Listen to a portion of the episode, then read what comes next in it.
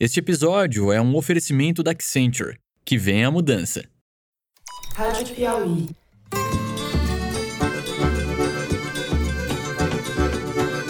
Olá, sejam muito bem-vindos ao Foro de Teresina, o podcast de política da revista Piauí. Sabe, eu então não podia permitir, Xelior. Eu tinha que tomar a decisão política e tomamos a decisão certa. Eu, Fernando de Barros e Silva, na minha casa em São Paulo, tenho o prazer de conversar com o meu amigo José Roberto de Toledo, aqui pertinho. Opa, Toledo. Opa, Fernando. E Thaís Bilenque já voltou, não? Não, Thaís Bilenque não voltou. Vocês não percam a fé. Não, tá bom. Lá na frente é só o que eu posso falar pra vocês aqui. Tá na chuva. Como vocês, fiéis ouvintes e ouvintas fiéis, já sabem, Thaís Bilenque está neste momento tomando uísque com água de coco em algum resort no Pacífico. E nós aqui, para contornar essa ausência insubstituível, chamamos para o programa três convidados mais do que especiais. No primeiro bloco, a gente vai conversar com o jornalista Bernardo Melo Franco, colunista de política do jornal O Globo e comentarista da rádio CBN. É uma alegria ter você aqui com a gente, Bernardo. Obrigado pela presença. Oi, Fernando. Oi, Toledo. A Thaís é insubstituível e inimitável, mas vou me esforçar aqui para não passar muita vergonha. Não vai ser que nem a Comissão da Verdade que nós vamos deixar para trás. Nós temos que punir, seja quem for, sem medo. No segundo bloco, a nossa convidada é a jornalista Natália Viana, uma das fundadoras da Agência Pública, importante veículo digital de jornalismo investigativo do país. A Natália, que é também autora do livro Dano Colateral, lançado em 2021, e que trata da participação dos militares na segurança pública e na vida política do país na última década. Oi, Natália, seja muito bem-vinda. Fernando e Toledo, obrigada por me receberem aqui. Sou fã. Nós temos que levar isto adiante não por vingança, mas nós temos que levar isto adiante porque a lei manda. Por fim, no terceiro bloco, a gente tem a satisfação de receber Marcos Nobre, presidente do SEBRAP, o Centro Brasileiro de Análise e Planejamento, professor titular de filosofia da Unicamp e autor de um importante livro sobre a política brasileira chamado Limites da Democracia, de junho de 2013 ao governo Bolsonaro, livro que foi lançado no ano passado. Marcos, que fala com a gente diretamente de Paris. Muito bem-vindo, Marcos. Olá, Fernando. Opa, Zé. A única coisa que nos difere é que o Bolsonaro tem um, um, discurso um tanto quanto mais exaltado e nós somos mais comedidos. Vamos então aos assuntos da semana.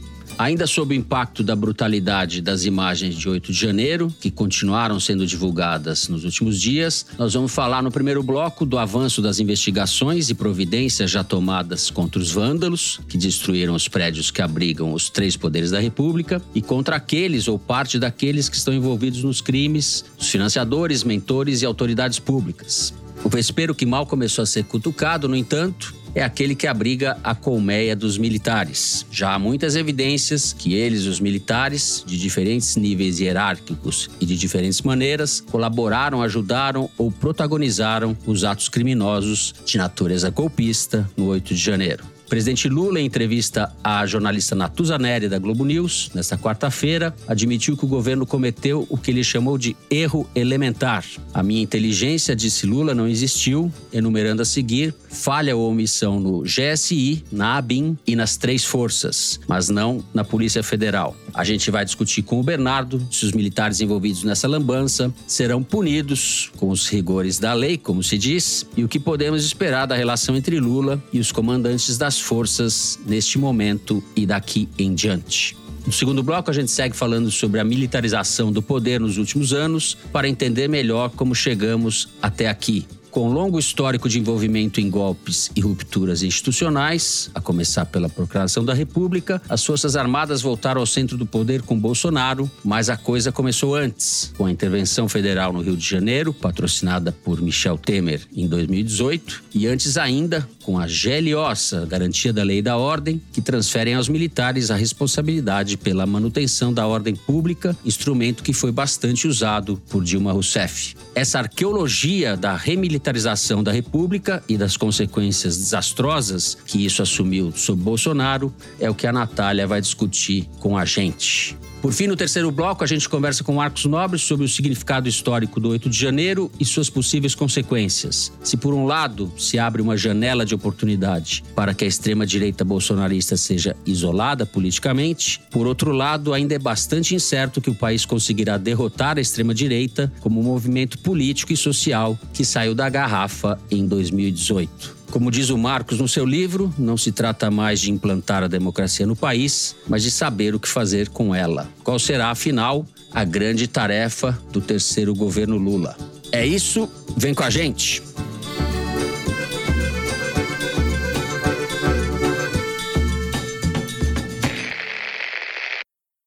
Muito bem, Bernardo, vamos começar com você.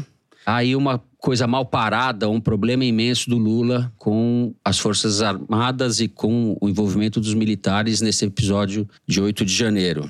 Estamos diante de uma encrenca grande, o governo errou em relação aos militares até agora. Você vê como esse início de relação. Olha, Fernando, a encrenca é enorme e o Lula já sabia disso. Ele sabia que a derrota do Bolsonaro significava também a derrota de um projeto político dos militares. A gente precisa lembrar que o Brasil está saindo de um governo de natureza militar. Né? Tinha mais militares no ministério do Bolsonaro do que na ditadura militar. Os militares ganharam super salários, ganharam benefícios na Previdência, ganharam imunidade. O Bolsonaro discursava em favor da ditadura, do golpe de 64, enfim, a gente pode passar o programa inteiro mostrando como que os militares estavam representados e estavam com poder, e esse poder foi embora com a derrota do Bolsonaro. Então, claro que Lula já esperava que esses militares fossem ter má vontade, fossem fazer corpo mole para as ordens dele. Talvez ele não esperasse. Era uma tentativa de golpe no oitavo dia de governo, patrocinada por militares, integrada por militares, executada em grande parte também por militares. O Lula resolveu lidar com as forças apostando no caminho da conciliação. E talvez ele tenha apostado errado. Ele escolheu o José Múcio Monteiro como ministro da Defesa, um personagem que é um velho parlamentar de longa data de direita, né? Foi da Arena, que era o partido de sustentação da ditadura, depois do PTB do Roberto Jefferson, político jeitoso e tal, mas que não tem nenhuma firmeza para lidar com uma caserna alvoroçada. E isso ficou bastante claro nesse episódio do 8 de janeiro. E antes disso, até, né, Bernardo, mesmo a nomeação do Múcio, mesmo sendo ele isso que ele é, os militares não receberam logo de largada, deram chá de cadeira nele, tentaram vender caro essa transferência de poder. Exato. E é importante lembrar também que foi o Michel Temer quem abriu essa caixa de Pandora, né? Porque foi ele que primeiro nomeou um general para o Ministério da Defesa. O Ministério da Defesa, por natureza, tem que ter um civil no comando das Forças Armadas. E no momento que você bota um general, você não tem ali um interlocutor do presidente, você tem, na verdade, um defensor das três corporações armadas. Então, eles torceram muito o nariz para a nomeação no civil e depois toparam o Zé Múcio porque o Zé Múcio chegou já com as bênçãos dos generais, né? como se fosse ali um representante mais deles diante do governo do que do governo diante deles. E o José Múcio errou bastante nesse episódio. No dia em que ele tomou posse no Ministério da Defesa, ele dá uma entrevista dizendo que aqueles acampamentos golpistas seriam manifestações democráticas. E ainda disse que tinha amigos e parentes acampados em portas de quartel. E aí passam-se quatro dias, chega na sexta-feira, dia 6 de janeiro, e o Múcio, numa reunião ministerial, diz ao presidente que a situação está controlada, que os acampamentos já estavam se esvaziando e que ele não precisava se preocupar. Aí repassam mais dois dias e acontece tudo o que aconteceu. Então, ele não só foi leniente, foi condescendente com essa ameaça golpista, como informou errado o presidente da República, o que inclusive permitiu que o Lula estivesse fora de Brasília, aumentando muito a chance daquele, daquela tentativa de golpe dar certo. Porque ficou um avião sem, sem piloto, né? De alguma forma, o Flávio Dino conseguiu ali, aos trancos e barrancos, contornar a situação, mas talvez a presença do presidente tivesse agido ali com um fator de dissuasão, né? Como gostam de dizer os militares. Mas o fato é que o Lula está com essa encrenca. E o que ele faz agora? Ele demite o Zé Múcio depois desse episódio? Já deixou claro que não vai fazer isso. Menos por não estar irritado com o Zé Múcio e mais por temer que uma eventual demissão do ministro da Defesa agora, com 15 dias de governo, agrave ainda mais essa situação de animosidade. Então, o que a gente deve assistir daqui para frente, na minha visão, é esse cabo de guerra cada vez mais tenso explicitamente os militares fazem chantagem sobre o presidente da República, que foi eleito, foi empossado, está no poder por vontade popular, não por vontade deles, e pela letra da Constituição, os militares só devem ao presidente obediência. Mas eles acham que o presidente é que deve a eles um monte de coisa. O que, que o Lula vai tentar fazer? De alguma forma, trocar esse pneu com o carro andando. Cada dia dessa semana ele está exonerando um lote de militares ali do GSI, um lote de militares da presidência da República, mas é um pouco como se ele estivesse vivendo aquele filme, né, dormindo com o inimigo, porque ele é um presidente empossado, mas cercado por militares que estão ali desde o governo passado e que claramente são contrários à permanência dele. E acho que o risco à democracia não se esgotou com a derrota do 8 de janeiro. Talvez essa turma que tenha tentado ali, claro, sofrer uma derrota, mas talvez continuem esperando ali um outro momento propício para tentar de novo. Zé, já que mencionamos a Grande Matão, quero que você entre na conversa. Então, eu concordo com quase tudo que o Bernardo disse. Para mim, em 8 de janeiro houve um ataque organizado por policiais e militares bolsonaristas às sedes das instituições democráticas para criar terror e justificar, assim, um golpe militar clássico. Pego a palavra de um dos agentes de segurança que tentaram evitar a invasão, que a aspas dele é diz tudo. Enfrentamos profissionais, quer dizer, você tinha ali aquela massa de manobra que estava acampada na porta dos quartéis que serviu de camiseta amarela e você tinha os profissionais que chegaram no dia do golpe para fazer as ações violentas e foram eles que conseguiram enfrentar e derrotar as poucas forças de segurança. O ataque foi bem sucedido porque houve conivência planejada da Polícia Militar do Distrito Federal, e aí as pessoas que precisam pagar por isso já estão presas, ou parte delas, e também de militares que deveriam guardar o Palácio do Planalto e não fizeram isso. E essas daí estão livres, estão soltas, né? Eu acho que a presença do Lula em Araraquara, se foi uma coincidência, foi a melhor coincidência da vida do Lula, porque ele não tinha casa, continua sem casa. A meu ver, não é por acaso que ele está sem casa, que deixaram os palácios, tanto do Alvorada quanto a Granja do Torto, que seria a residência oficial número 2, em condições inabitáveis. Não foi por acaso, porque assim ele não teria a proteção institucional, inclusive das Forças Armadas. Não sei se ele foi para Araraquara porque foi avisado do risco ou não, mas o fato é que é estranhíssimo. No primeiro final de semana do cara como presidente da República. Ir para Araraquara, que tudo bem, tinha tido um problema com chuva, mas Enchente. não é nada comparável. Era grave, mas não era para a presidência da República ir lá no primeiro fim de semana depois da posse, entendeu? Eu acho que pode explicar pelo fato de que o Edinho, que é o prefeito, ter sido muito importante na campanha e não recebeu nada, ele foi dar um carinho lá no Edinho e tal pode talvez explique. Mas, enfim, foi uma grande coincidência e, a meu ver, boa. Porque, vamos lembrar, quando houve o ataque coordenado terrorista em 11 de setembro, o Bush ficou no ar, no avião presidencial, por horas e não aterrissava em lugar nenhum porque não sabia qual era a segurança para ele fazer isso, não sabia se havia outro ataque planejado contra a vida dele. Se o Lula tivesse em Brasília, certamente teria havido uma quarta força de ataque ao hotel dele, porque seria muito vulnerável ainda mais vulnerável do que os outros três prédios que foram invadidos. Né? E por que, que não deu certo o golpe militar que viria na sequência? Primeiro, porque o Lula foi esperto e não convocou uma GLO, uma Operação de Garantia da Lei da Ordem, que seria a oficialização da intervenção militar. E segundo, porque os generais estavam rachados. Né? Generais importantes, como o chefe do Estado-Maior do Exército, o general Stumpf, e o comandante militar do Nordeste, o general Richard, não entraram, não embarcaram no golpe. Havia até essa minuta encontrada no armário do ministro da Justiça, prevendo a decretação do estado de defesa. E tem uma reportagem na CNN Brasil de ontem, do Caio, dizendo que o general Braga Neto era um defensor da decretação do estado de defesa e um do articulador. Ele tem aquele famoso vídeo do Braga Neto na porta do Alvorada, dizendo para acampados bolsonaristas, dizendo: mantenham a fé, não posso falar, mas coisas boas virão. Quer dizer, só para traçar o cenário e tentando jogar para frente. De um lado, você continua com a chantagem. Tem uma entrevista hoje do general Etchegoin, na Folha de São Paulo, dizendo simplesmente que o Lula foi covarde a dar uma entrevista criticando os militares. Ora, quem é covarde? Quem é colega, amigo e chapa dos golpistas e fica falando em nome deles, dizendo que está dando apenas uma opinião?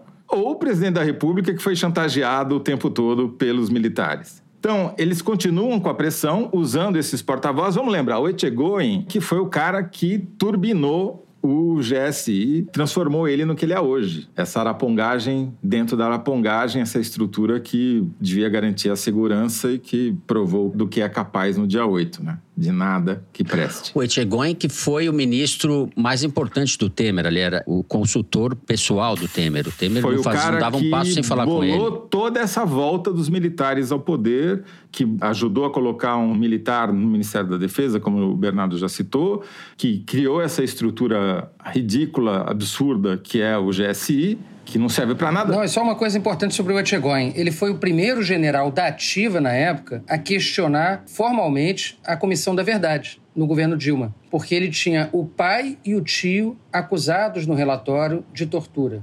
Então o Etchegóin, ele vira o porta-voz da corporação militar ferida pela Comissão da Verdade e de certa forma vira o porta-voz desse antipetismo não mais camuflado, mas explícito. Exato. Muito bem Ele lembrado, processou, inclusive, a Comissão da Verdade.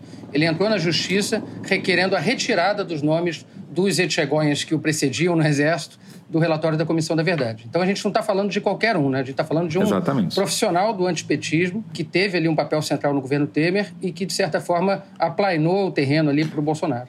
Agora, só para encerrar, o que, que o Lula está fazendo? Eu acho que não tem o que fazer com relação ao Zé Múcio. Se errou na nomeação, aguenta, porque você não vai alimentar uma crise militar trocando o ministro da Defesa essa altura do campeonato. Se era para ter demitido, era para ter demitido no dia 8. Não demitiu agora, já era. O que dá para fazer é começar, como ele já começou, mas aprofundar bastante a desmilitarização da presidência da República. Tem uma reportagem do René Bragon na Folha de São Paulo hoje, muito interessante, mostrando a evolução dos números de militares dentro da presidência da República ao longo de vários governos. E o mais surpreendente é que não começou com o Bolsonaro. No final do governo Fernando Henrique, tinha 648 militares da ativa cedidos à presidência da República. Ao final do primeiro mandato do Lula, tinha caído 12%, 569. Mas ao final do Lula 2, já tinha subido mais 44% em relação ao final do primeiro mandato, já tinha 818. No final da Dilma, 943, um aumento de 15%. No final do Temer, 1.026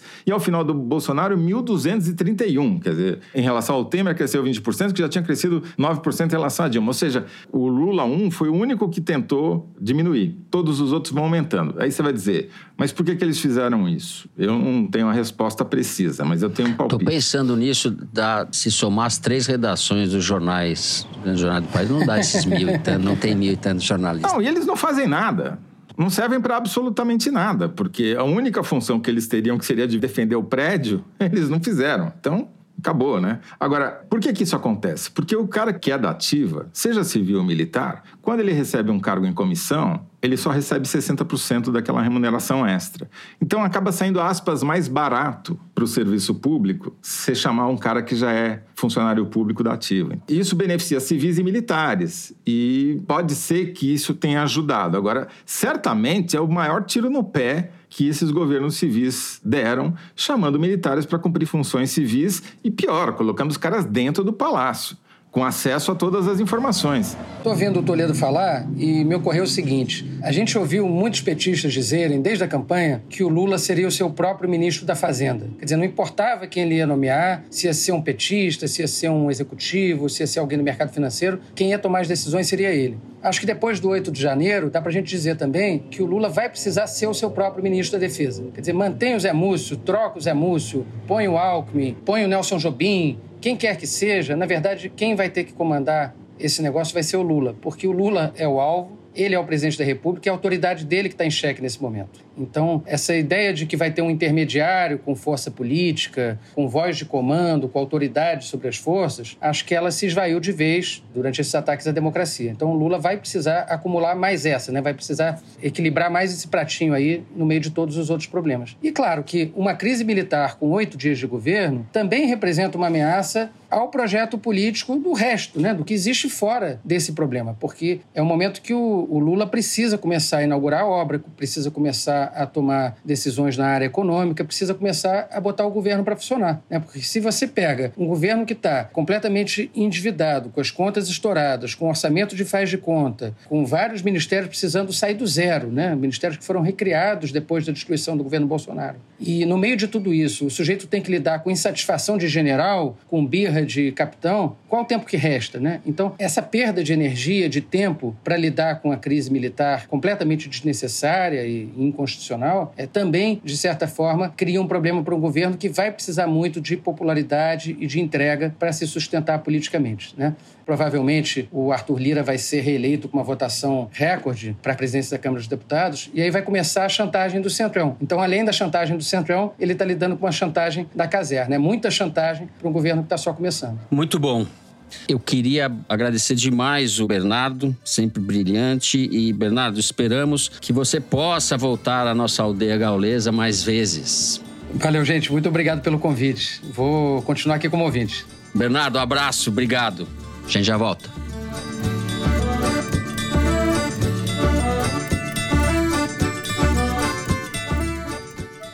Tem gente que acha que só os governos são responsáveis por combater o aquecimento global. Mas o setor privado, especialmente a indústria, tem um papel fundamental nessa batalha. A Braskem, petroquímica que produz a matéria-prima do plástico, decidiu transformar a sua operação com a ajuda da Accenture. Matthew Govier, diretor de sustentabilidade da Accenture na América Latina. O que a Braskem nos pediu foi ajuda no processo de planejamento mais detalhado deles do plano de descarbonização. A gente começou com o processo de ideação de projetos, depois a gente fez um trabalho de detalhamento dessas ideias eh, e feito isso a gente consolidou num plano único de redução de emissões. Com esse trabalho, a Accenture ajudou a Braskem a mapear e planejar quase 200 soluções para reduzir as emissões de gases de efeito estufa. Foram vários os projetos identificados, então eletrificação de certos processos industriais é um exemplo, né? Substituir gás natural por energia renovável, aí você com isso reduz emissões. Iniciativas como essas vão tornar as fábricas da Braskem mais eficientes e competitivas e ainda vão reduzir em 15% as emissões de gases de efeito estufa até 2030. Este é um exemplo de como a Accenture atua em mais de 40 setores para entregar todos os dias a promessa da tecnologia e da criatividade humana. Accenture, que vem a mudança.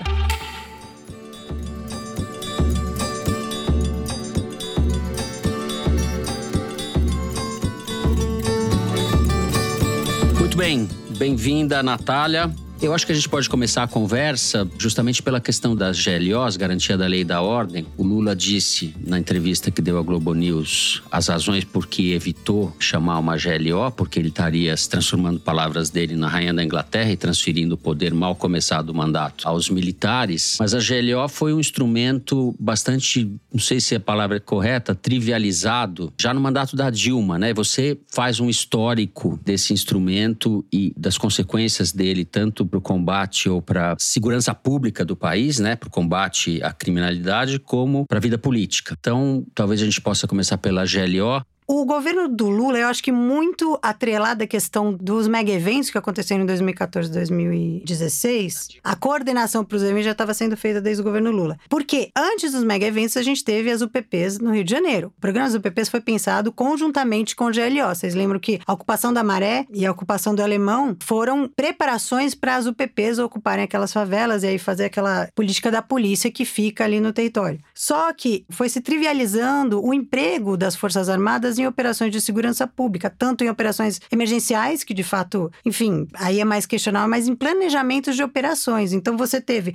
um aumento com o governo Lula, depois você teve uma explosão com o governo Dilma e com o governo Temer. Então foram mais de 35 operações de GLO entre 2010 e 2016, mas para você ter uma ideia, a Dilma autorizou 14 nos primeiros dois anos do seu governo e o Temer autorizou 12. Quando a gente compara os números, o número total da Dilma é maior. Só que o Temer, ele expandindo essa política de colocar os militares para cuidar, porque o que é uma GLO, né? É, os militares tomam conta de toda a segurança pública de uma área determinada. Inclusive, as outras forças de segurança ficam submetidos ao comando dos militares. Como eles foram ganhando cada vez mais essas obrigações, esse espaço, eles foram negociando mais vantagens para si. Ao mesmo tempo, eles foram ganhando mais visibilidade na opinião pública. Então você tem um papel que também foi da imprensa de cada vez mais, vocês vão lembrar disso, convidar os generais para discutir segurança pública, para discutir que as grandes questões do Brasil, para discutir paz, para discutir um monte de coisa. Quer dizer, acho que havia naquela época, no governo Lula principalmente, uma visão de que a questão militar estava resolvida, que não haveria problema você empregá-los dentro do território dessa maneira. Mas isso mostrou totalmente, né, errado. Foi justamente Sim, com a GLOs que eles acabaram ganhando poder político. E aí você vem o governo Temer que faz a cereja do bolo disso, que é a intervenção militar no Rio de Janeiro. Com que o Braga dá- Neto, com esse grande brasileiro. com esse grande brasileiro que agora está mais que claro, estava conspirando aí por um golpe militar. Sim. Deu a ele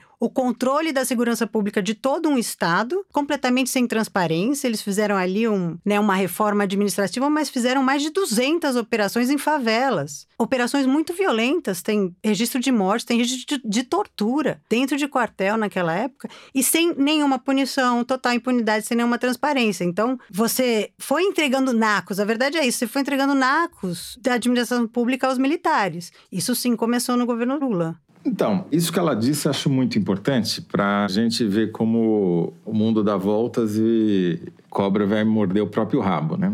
Como os dados da presença dos militares dentro da presidência da República já mostravam, no primeiro mandato o Lula diminui o número de militares da ativa requisitados e a partir do segundo mandato volta a crescer. Acho que um segundo motivo, além daquele que eu já disse, que é o custo, aspas, teoricamente mais baixo de se trazer funcionários públicos para receber comissionamentos salariais, teve isso que ela mencionou en passant, que eu acho que é fundamental, que são esses grandes eventos, malditos grandes eventos, principalmente esportivos. Começou lá atrás com os Jogos Pan-Americanos, mas foi muito pior por causa da Olimpíada e da Copa e da Copa das Confederações, porque ali as proporções aumentaram muito. Né, os volumes de emprego, etc, etc. E criou-se um mito, como a Natália bem lembrou, de que os militares tinham competência. Competência no sentido não burocrático, mas competência no sentido adjetivo.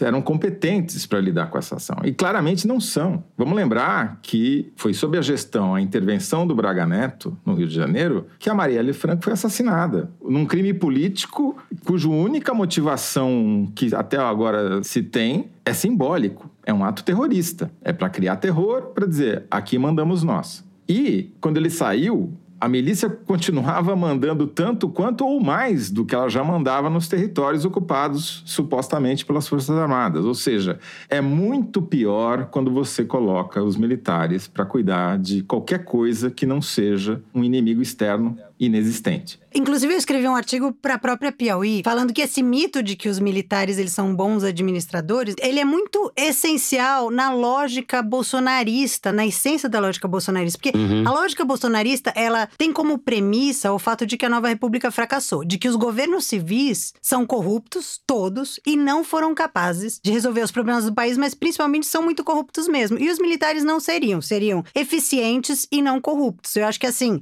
voltando a falar um pouquinho do papel dos jornalistas, eu acho que o papel dos jornalistas agora vai ser investigar e bastante o que, que aconteceu no Ministério da Defesa e em outros ministérios liderados pelos militares, porque, obviamente, há indícios de desvios, mas deve haver corrupção até mais séria.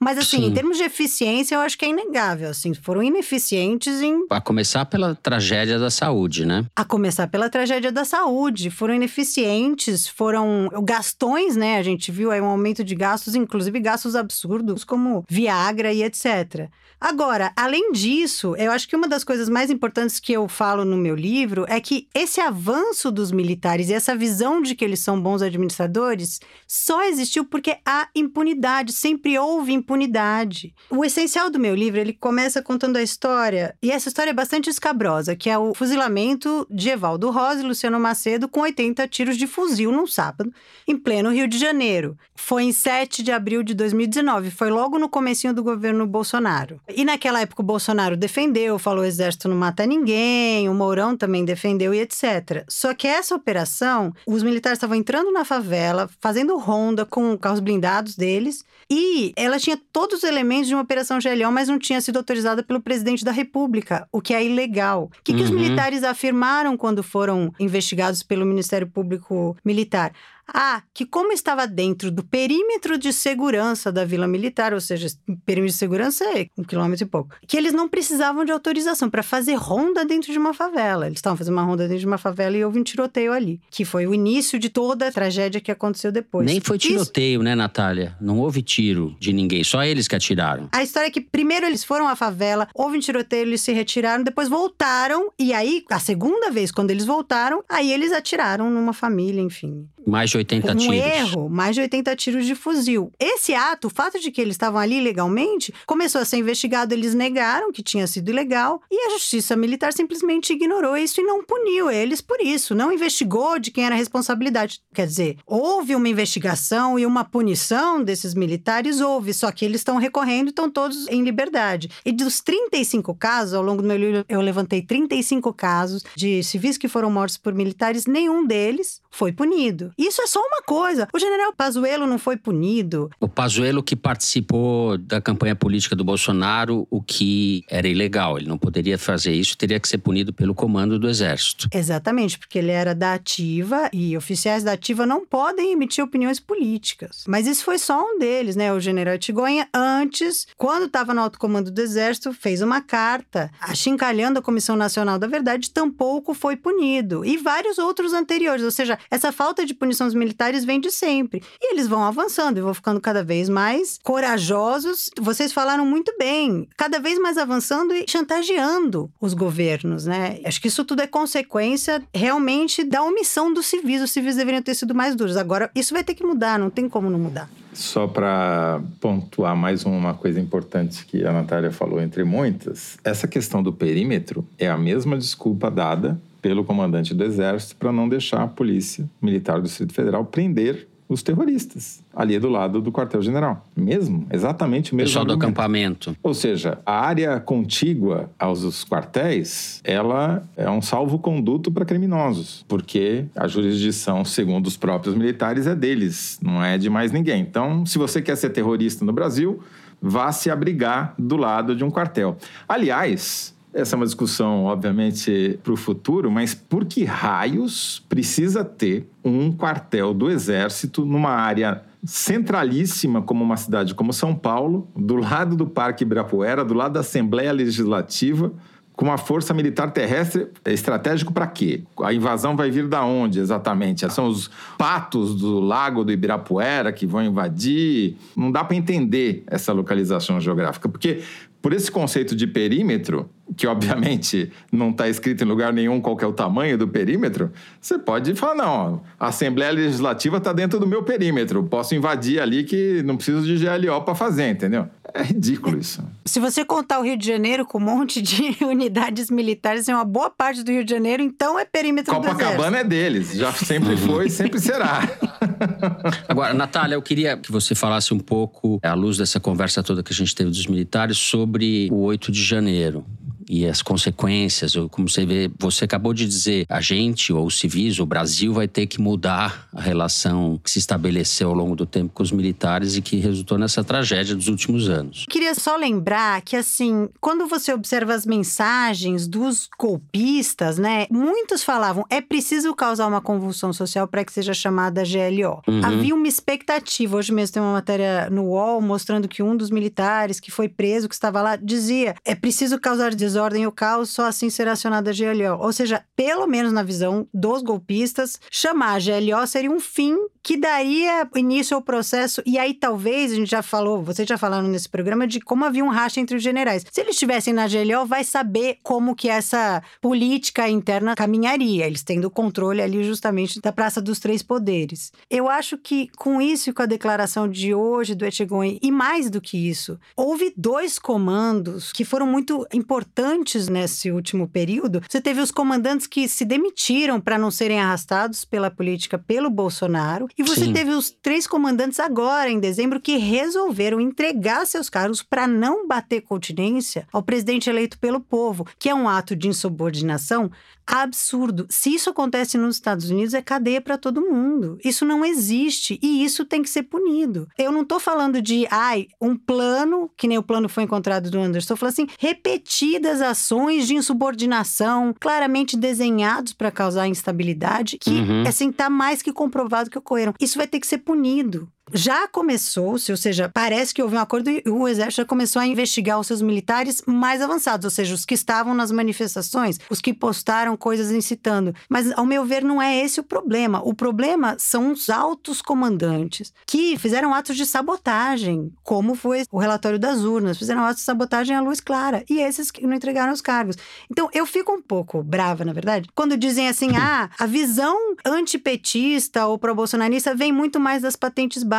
Isso é uma mentira. O corpo militar é extremamente hierarquizado e eles seguem seus líderes. E os líderes, nos últimos quatro anos, trabalharam para corroer a democracia. Vários. É só você pegar declarações claras e abertas e in on que você consegue Uhum. estabelecer isso. Para mim, esse é o nó. Como é que você vai punir eles, os comandantes? É um nó, realmente. É um nó. E a gente pensar numa coisa que se trivializou também, para usar de novo a palavra, que são esses acampamentos que ficaram dois meses ali na porta dos quartéis, incitando o golpe contra a democracia.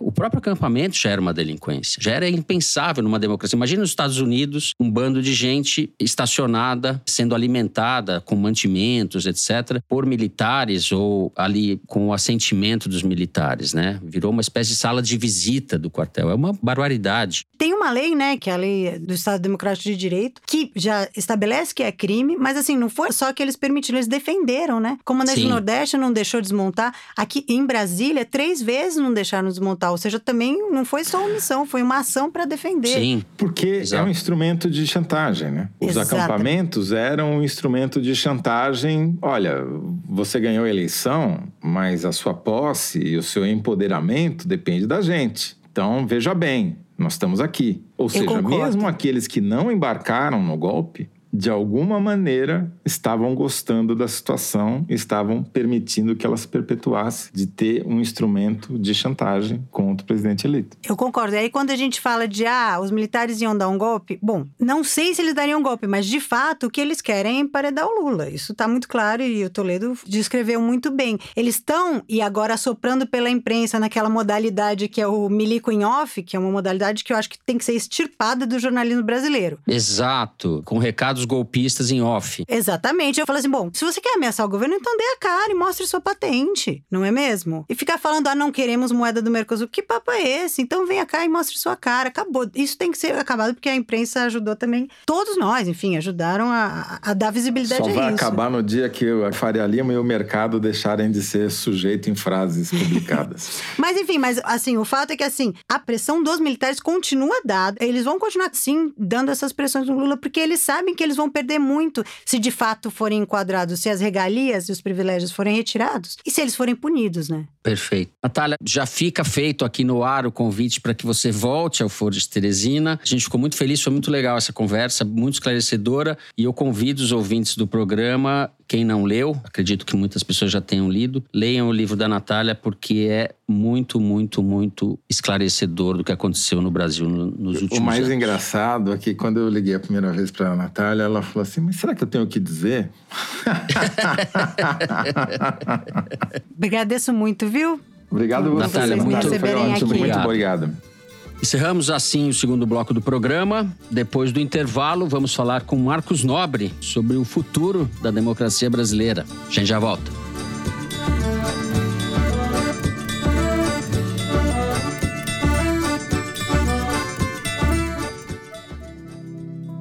Amplie seu repertório para pensar o mundo com a Casa do Saber. Nossa plataforma contém mais de 250 cursos exclusivos dos melhores professores de psicanálise, psicologia, filosofia, artes e mais, todos com certificado de conclusão.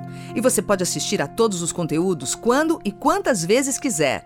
Assine agora acessando casadosaber.com.br barra Teresina e comece a aprender hoje com desconto.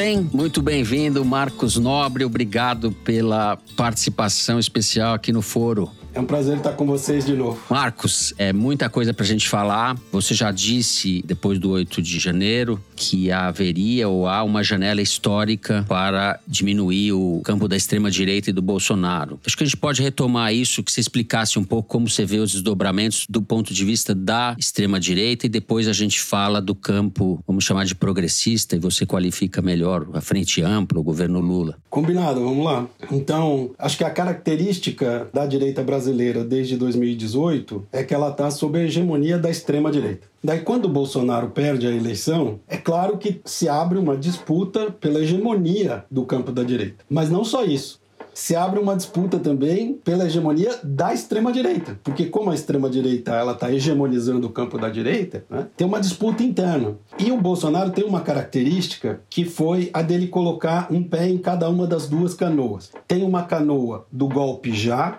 e tem uma canoa do golpe por via eleitoral por dentro das instituições. Ele fica com um pé em cada uma das duas, porque ele precisa tanto do pessoal do golpe já, quanto ele precisa do pessoal golpe por dentro das instituições. Golpe por dentro certo? das instituições seria o quê? O impeachment ou uma eleição em 2026? Exato, é. Porque, na verdade, todo sujeito que tem um projeto autoritário por via eleitoral, que é uma das coisas características aí da década de 2010, sempre o primeiro mandato serve para preparar o segundo. Né? Então, você mina a confiança nas instituições, destrói por dentro as instituições e no segundo mandato você fecha o regime por dentro, certo? Só que para isso você precisa ganhar outra eleição. Então, como a gente vê, nos países parlamentaristas, esses projetos foram mais bem sucedidos do que nos países presidencialistas, certo? Então você vai ver o caso dos Estados Unidos, você vai ver o caso do Brasil, não deu o segundo mandato nem para o Trump nem para o Bolsonaro.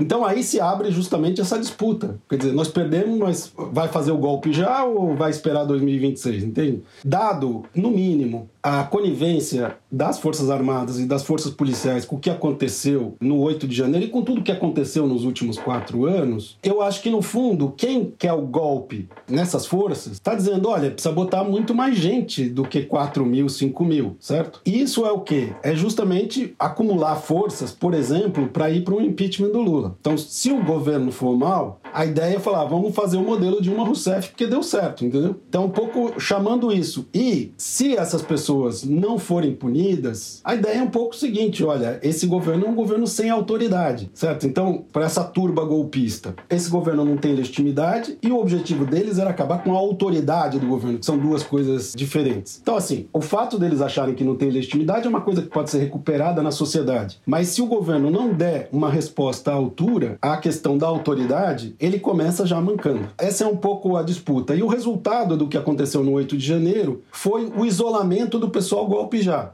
Mas não é o isolamento do pessoal golpe por via eleitoral ou golpe por vias institucionais. Continuam organizados da mesma maneira. Figuras, por exemplo, como o senador Mourão, general e agora senador Mourão, e o governador Romeu Zema, que claramente tem tentado ocupar esse lugar que a gente pode chamar de direita radical ou extrema direita, você vê essas figuras podendo assumir esse lugar que está com o Bolsonaro. Você me dizia numa conversa que a gente teve agora, essas figuras, elas são o que precisar ser. Falando do Moro também, né? Elas podem ser de extrema direita ou pode ser uma direita com algum desconto, vamos dizer assim. Você acha isso? Isso, é isso que eu acho, porque é muito difícil entender por que que o Moro, né, depois de tudo que o Bolsonaro fez com ele, quando ele se elege senador, ou seja, quando ele já tem o mandato dele e ele em tese não precisa de ninguém, ele se reaproxima do Bolsonaro como um cachorrinho pronto a fazer tudo que o dono manda, porque ele acha que ele vai herdar o espólio. Então todas essas pessoas acham que vão herdar o espólio. Porque existiria da parte deles também, não só do resto da sociedade democrata, mas da parte deles uma tentativa de identificar essa extrema direita do golpe já, a turba golpista, com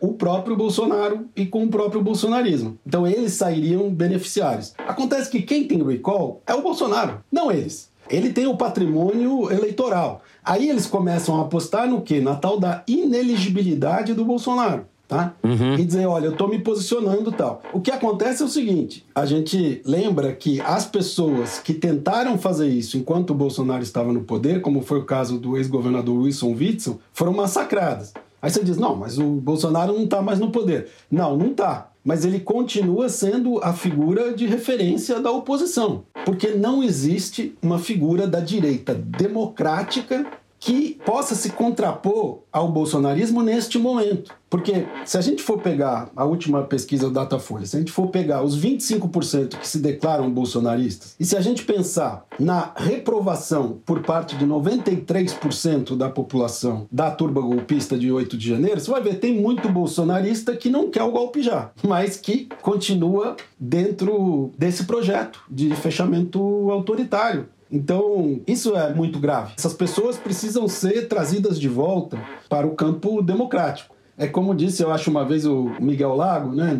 Pode ser, 93% recusam, rejeitam o 8 de janeiro. Mas isso significa que não votam mais no Bolsonaro? Essa é a questão. Não significa. Eu acho que do ponto de vista eleitoral, o Bolsonaro morreu, porque ele não vai ser candidato em 2026. Logo, sobra sim um espólio para ser disputado pelos filhos, os que estiverem soltos, e pelos líderes que tiveram voto. Não é o caso do Mourão, não é o caso, acho que nem do Sérgio Moro. Acho que pode ser o caso do Romeu Zema, que foi o primeiro a tirar o cavalinho da chuva e se apresentar como herdeiro, né?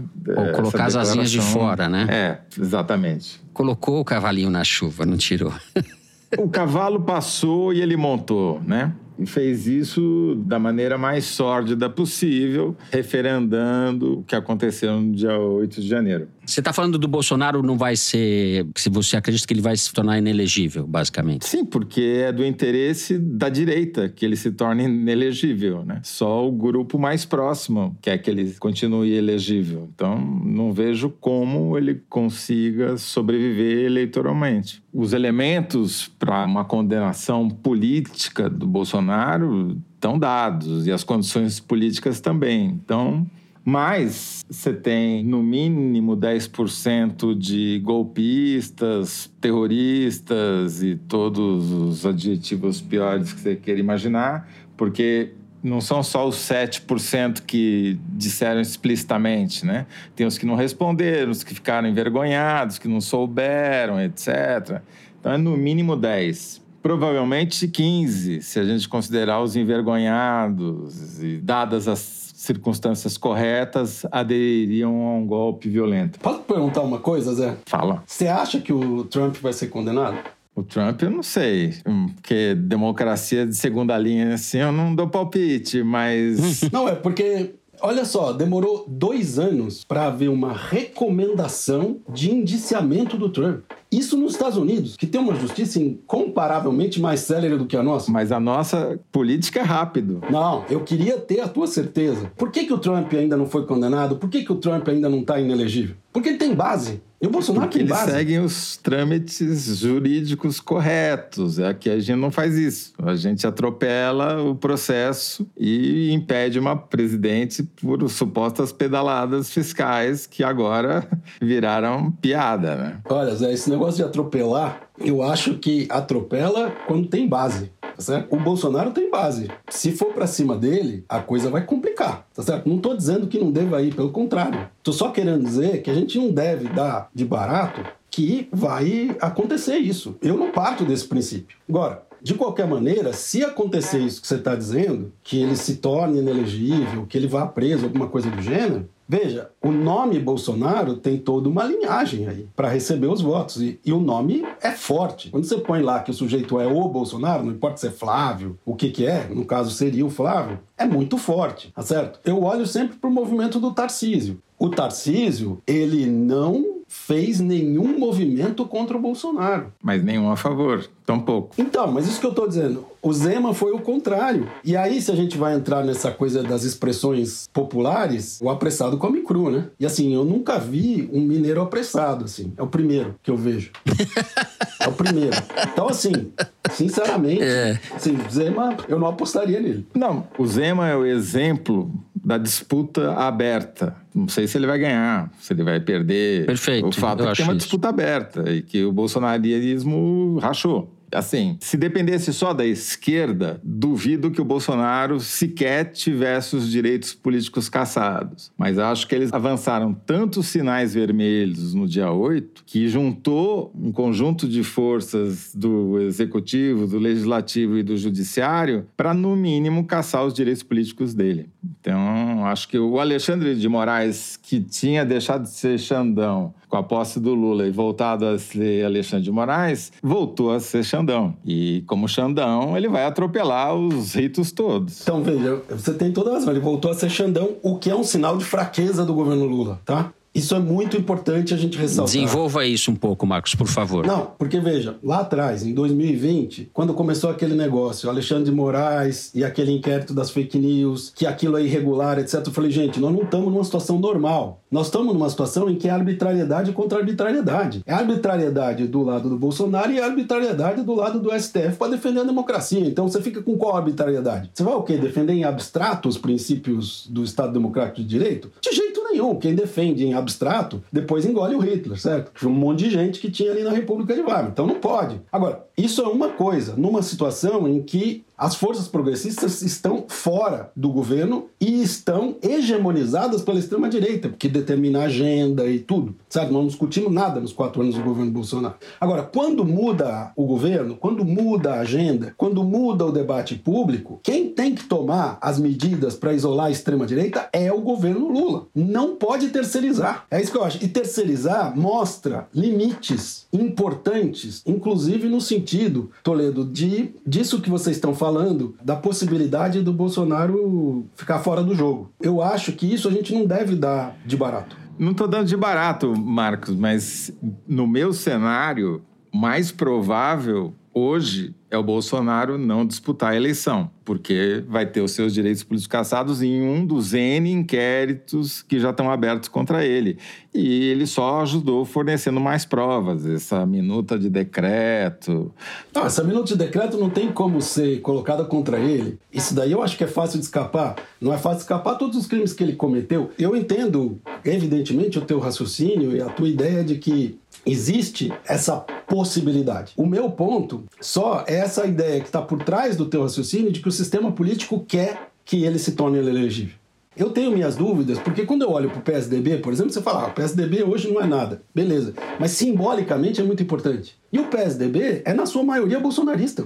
Mas é uma fração de um partido que acabou, né? Então, mas assim, é significativo que um partido que tem a história que tem não consiga romper com o bolsonarismo e se colocar como uma oposição de direita democrática. E o governo Lula tem um papel fundamental de trazer pelo menos metade das pessoas que votaram no Bolsonaro de volta para a democracia. Isso você vai fazer não só com discurso, com política pública, certo? Essa história de isentar as pessoas até 5 mil reais no imposto de renda, isso daí é uma coisa muito importante, não é pouco importante tá certo? Nesse projeto de trazer as pessoas de volta. Então, só para dar um exemplo, poderíamos é, ver outros. Mas, é claro que eu entendo, Toledo, o teu raciocínio, ele é perfeitamente válido. Eu só não acho que a gente deva tomar isso como mais provável. Eu acho que eu não faria isso nesse momento, porque isso significaria também, a meu ver, diminuir o risco diante do qual a gente continua a, a fazer algum. face, entende? É, então. É, mas, tem um outro mas... risco que a gente nem sequer mencionou aqui, embora já tenhamos falado nos outros dois blocos,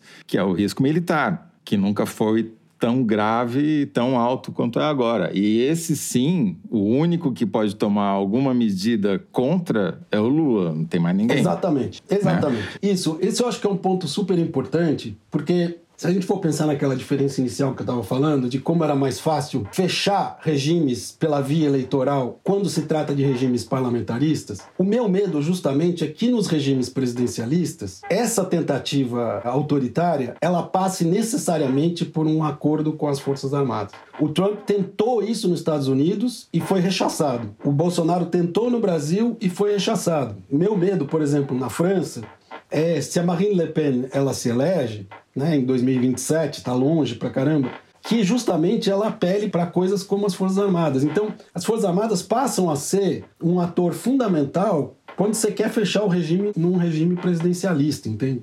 Então, eu acho perfeito isso. E esse é o grande teste, né, Toledo? O que, que o Lula vai fazer aí? É, o Bolsonaro, você falou, foi rechaçado, mas uh, rechaçado com muitas ressalvas, né? Porque houve setores das Forças Armadas muito ambíguos, para dizer o mínimo. É, rechaçado que eu digo é não deram o golpe.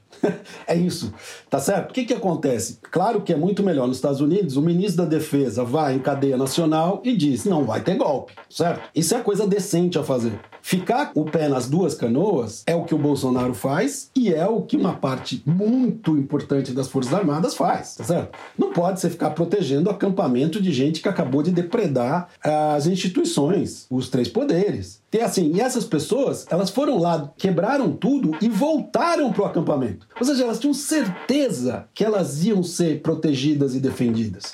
Tá certo? Isso é muito grave. Sim. O 8 de janeiro define o perfil do governo Lula, o desafio muda, que nem as torres gêmeas, que quando cai muda, o Bush tem que se posicionar a respeito daquilo. É, fazendo analogia com a derrubada das torres, o desafio é exatamente o contrário.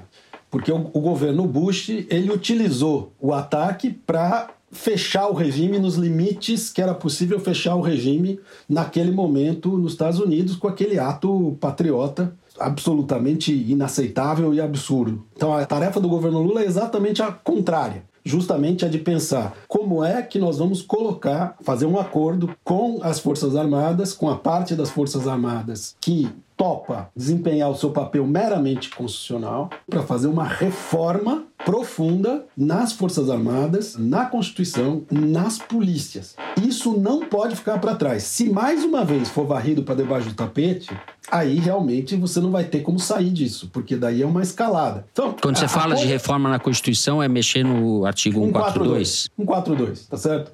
Então a questão toda é a seguinte: você fala, ah, não dá para mexer. Ou, se mexer, não vai adiantar nada porque é só um artigo e dá o golpe, as pessoas dão, são com ou sem a Constituição. Mas é uma questão simbólica muito importante quando se altera a Constituição. Porque o autoritarismo, especialmente o autoritarismo por via eleitoral, ele é como um jogo de futebol americano, sabe? Você trava o jogador adversário, aquela coisa que todo mundo pula em cima do sujeito e segura a bola, e todo mundo fica contente que fala, a gente travou o adversário. Só que ele andou 10 metros, entende? E cada vez eles vão andando 10 metros. E o nosso problema é esse. Se a gente não mudar, não, não vai dar certo. Muito é bem. Marcos, queria agradecer demais a sua Imagina. participação, o fato de você ter aí disponibilizado um tempo, conseguido um tempo. Obrigado a vocês. Esperamos que isso possa se repetir. Ah, Grande um abraço. Um prazer. Muito bem, vamos para um rápido intervalo e, na sequência, Kinder Ovo.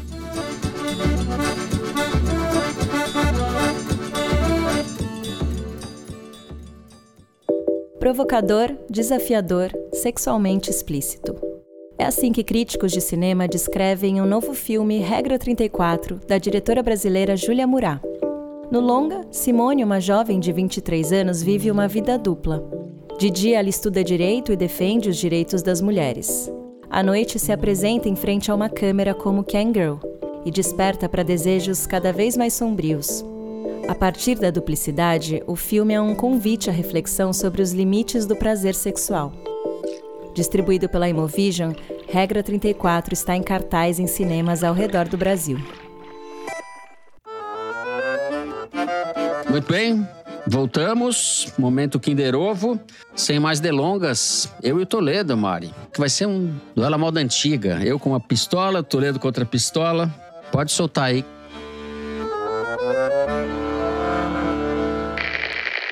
Eu sou uma pessoa que vem dos movimentos de rua esses movimentos que, que se fortaleceram depois de 2013. Só que nós sempre nos orgulhamos de sermos um movimento é, não violento, um movimento pacífico, democrático e que apenas se manifestava com pautas específicas. Infelizmente, nesses movimentos, né, pessoas levam faixas é, com pedidos de intervenção e tal, algo que sempre foi tolerado, mas é, eu nunca vi nada igual.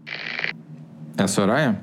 A Soraya, senadora, bolsonarista arrependida, candidata frustrada a presidente da República. Soraya Tronic, sobrenome, sobrenome impronunciável. É. Soraya, isso daí. Eu vou falar então. Quem fala é a senadora Soraya Tronic do União Brasil, entrevista ao portal Poder 360. É, como diz Bolsonaro, é Soraya, isso daí, não sabemos.